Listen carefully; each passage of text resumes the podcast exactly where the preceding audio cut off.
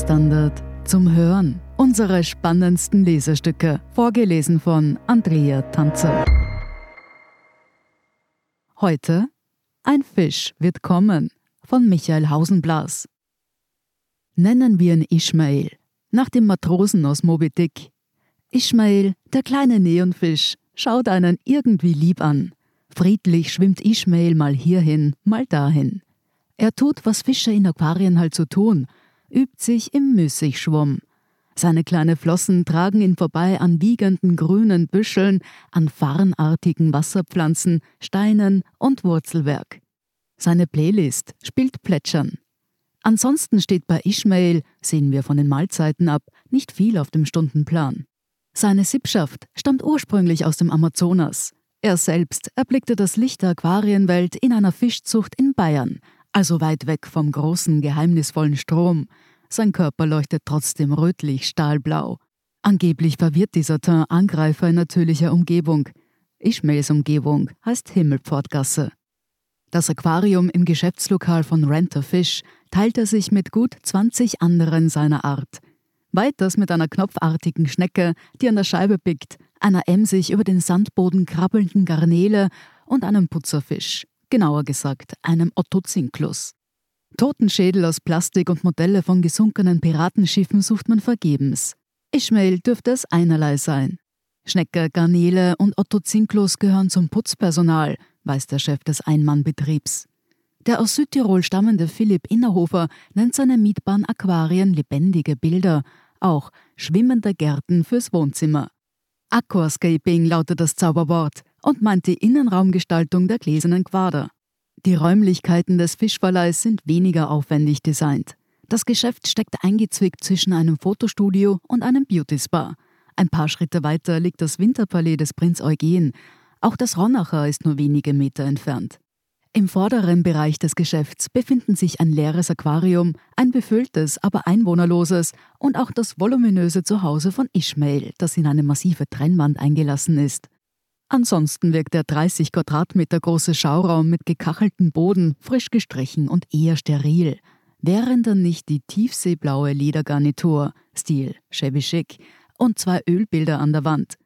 Eines zeigt einen Schwarm gelber Fische, das andere bunte abstrakte Flecken, die an eine reich garnierte, eckige Eierspeis denken lassen.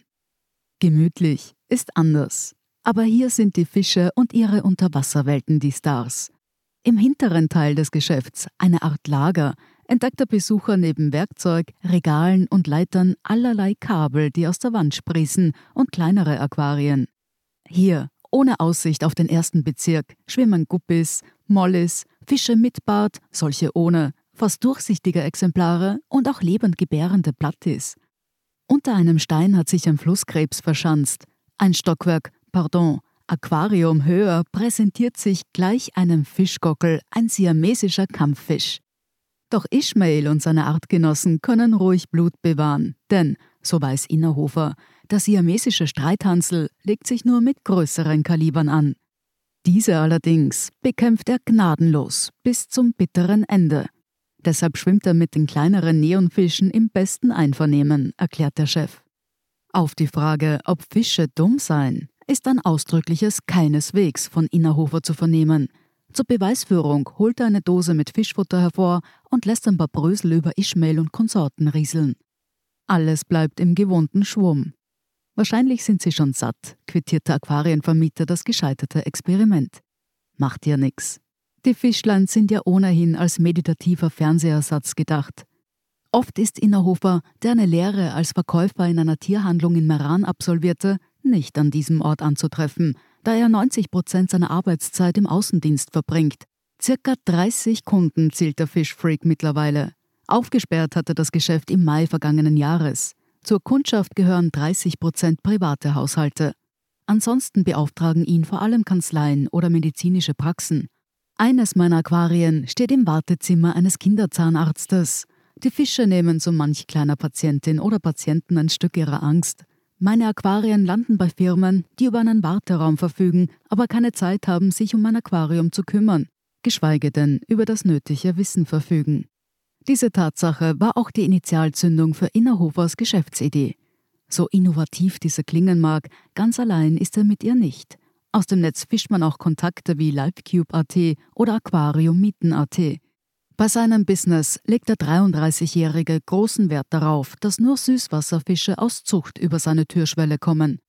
Salzwasser sei viel komplizierter. Und alles, was er von seiner Kundschaft möchte, sei, dass diese staunt und sich am Anblick erfreut. Deshalb übernimmt Innerhofer, der sich schon als Kind für Aquaristik begeisterte, einfach alles, was Kunden und Fischherz begehrt. Das Wohl der Tiere steht bei mir ganz oben, sagt er nicht ohne Vehemenz. Der Fachmann stellt das Aquarium zu und befüllt es mit Wasser. Nach einer sogenannten Einfahrphase, in der sich notwendige Bakterien im Filter bilden, wird eine Wasseranalyse durchgeführt. Ist alles tiptop, darf das besagte Putzpersonal, also Garnele, Schnecke und Co. einziehen. Zwei Wochen später übersiedeln die Hauptmieter. Innerhofer schaut mindestens einmal pro Monat vorbei. Eine Futteranlage, die Lichtgebung und CO2-Anlage funktionieren automatisch. Wasser wird bei jedem Service gewechselt. Die Kundschaft muss sich um nichts kümmern, gar nichts. Sollte ein Fisch eines Tages über den Aquariumsjordan schwimmen, kümmert sich Innerhofer auch um dessen Entsorgung. Aber von toten Fischen will er nichts hören und auch nicht lesen. Er möchte lieber, man erinnere sich, dass gestaunt wird. Also will er über den Verbleib sterblicher Überreste lieber schweigen. Es ist aber davon auszugehen, dass es zu keiner Feuerbestattung mit anschließender Einsegnung kommt, bei aller Liebe zum Fisch. Abgesehen davon, erzählt der Südtiroler, könne so ein Neonfisch gut und gerne ein Lebensalter von zehn Jahren erreichen, bei guter Haltung freilich. Und überhaupt, auch Hamster, Katzen, Nymphensittiche, sogar Schildkröten segnen irgendwann das Zeitliche. Und was kostet der nasse Spaß? Nehmen wir das Zuhause von Ishmael. Ein wahrer Palast mit seinen zwei Metern Länge, 60 Zentimetern Höhe und gut 700 Litern Wasser. Daumen mal Pi, 200 Euro berappt man für ein solches Zuhause pro Monat, inklusive Service. Das kleinste Fisch zu Hause misst 40 mal 40 Zentimeter und schluckt 60 Liter Wasser. Dafür flattert eine Rechnung von rund 90 Euro ins Haus. Bindungsfrist gibt es keine. Privat nennt Innerhofer derzeit kein Aquarium sein eigen. Mit jenen seiner Kunden habe er genug Fische um die Ohren, erklärt er, während es im Hintergrund sanft plätschert. Ishmael dreht weit weg von hungrigen Piranhas eine weitere Runde mit Blick auf das vegetarische Gourmet-Restaurant Tian gegenüber dem Geschäft. Auch von dem dürfte, wie vom Akrosiamesen, keine Gefahr drohen. Sie hörten Ein Fisch wird kommen von Michael Hausenblas. Ich bin Andrea Tanzer, das ist der Standard zum Hören. Um keine Folge zu verpassen, abonnieren Sie uns bei Apple Podcasts oder Spotify. Und wenn Ihnen unsere Leserstücke gefallen, freuen wir uns über eine 5-Sterne-Bewertung. Bis zum nächsten Mal.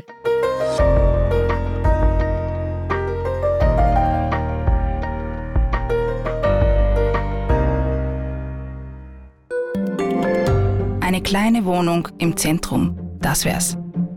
Ich will ein richtiges Zuhause für meine Familie. Mein Traum, ein Haus am See. Was auch immer Sie suchen, Sie finden es am besten im Standard. Jetzt Immosuche starten auf Immobilien der Standard.at.